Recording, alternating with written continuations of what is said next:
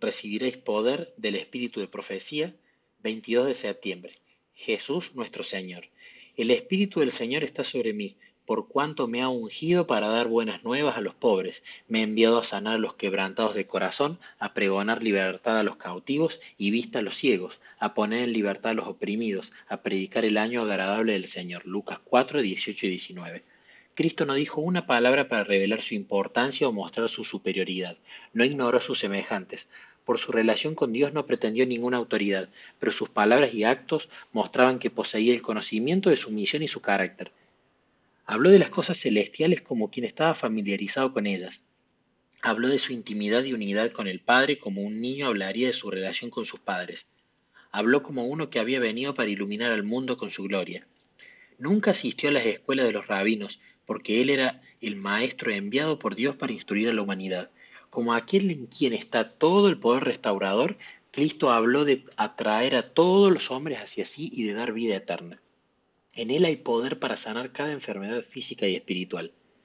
Cristo vino a nuestro mundo con una conciencia de grandeza más que humana y para realizar una obra que sería infinita en sus resultados. ¿Dónde lo habríamos encontrado cuando hacía su obra? En la casa de Pedro el pescador, descansando junto al pozo de Jacob, hablándole a la samaritana del agua viva. Generalmente enseñaba al aire libre, pero a veces lo hacía en el templo, porque él asistía a las reuniones del pueblo judío, pero con mayor frecuencia enseñaba sentado en la ladera de un monte o en la barca de un pescador. Entraba en las vidas de estos humildes pescadores. Su simpatía estaba siempre del lado de los sufrientes, los necesitados, los despreciados, y muchos eran atraídos hacia él.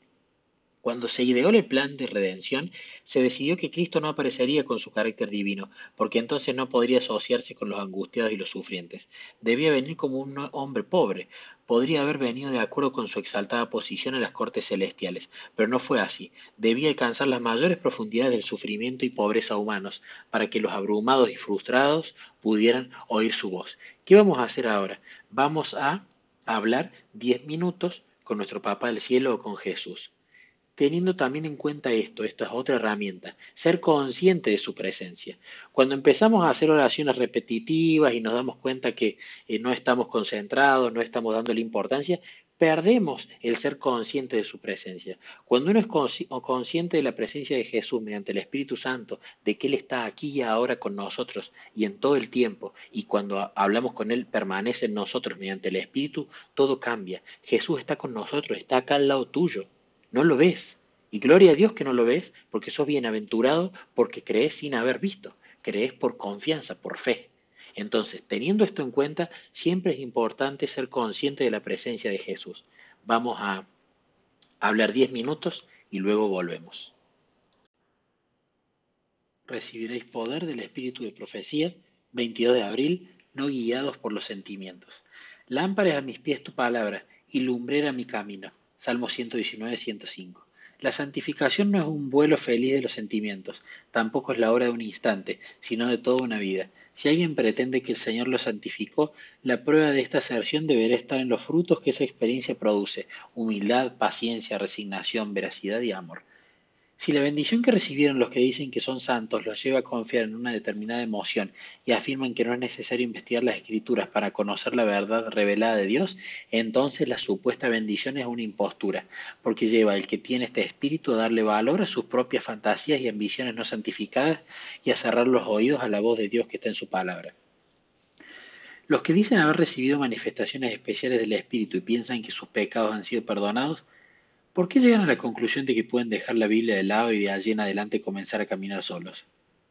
Cuando preguntamos a los que pretenden haber sido objeto de una santificación instantánea si están escudriñando las escrituras como Jesús dice que lo hagan para certificar si existe alguna verdad adicional que necesitan aceptar, ellos responden, podemos dejar la Biblia de lado, porque Dios nos la comunica directamente mediante una manifestación especial de su revelación. Hay centenares que están siendo engañados por privilegiar las emociones en lugar de la palabra de Dios. No construyen sobre el único y seguro fundamento que es la palabra de Dios. Una religión que está destinada a criaturas inteligentes producirá en el corazón evidencias genuinas y observables en el carácter. La gracia de Cristo se manifestará en la conducta diaria. A los que dicen haber sido santificados podemos preguntarles, ¿en qué aspectos de su vida aparecen los frutos del Espíritu? ¿Tiene la humildad y la mansedumbre de Cristo? ¿Revela este hecho que está aprendiendo diariamente en la escuela de Cristo, moldeando su vida de acuerdo con la vida libre del egoísmo libre de egoísmo de Jesús? El mejor argumento que el creyente puede presentar con respecto a su relación con Dios es la fidelidad en la observancia de los mandamientos. La mayor prueba de nuestra fe en Cristo es reemplazar la dependencia del yo por la confianza en Él, y la única prueba para demostrar nuestra permanencia en Cristo consiste en reflejar su imagen. En la medida en que lo hagamos daremos evidencias de que hemos sido santificados por la verdad, porque la verdad estará ejemplificada en nuestra vida diaria. Vamos a meditar 20 minutos las escrituras y otro consejo, la leamos en múltiples versiones. Si tenemos alguna aplicación en el celular, buenísimo, la podemos leer en distintas versiones. De las más literales como Biblia textual número 4, Reina Valera 60, a las más dinámicas como la NBI o la NTV, por ejemplo. Leerla en diferentes versiones nos ayuda y nos da un espectro mayor de la historia y nos ayuda de nuevo en la meditación a ver cosas nuevas, a ver cosas distintas, a entender cosas que antes no entendíamos o las veíamos de otra manera. Meditamos 20 minutos y luego compartimos en el grupo.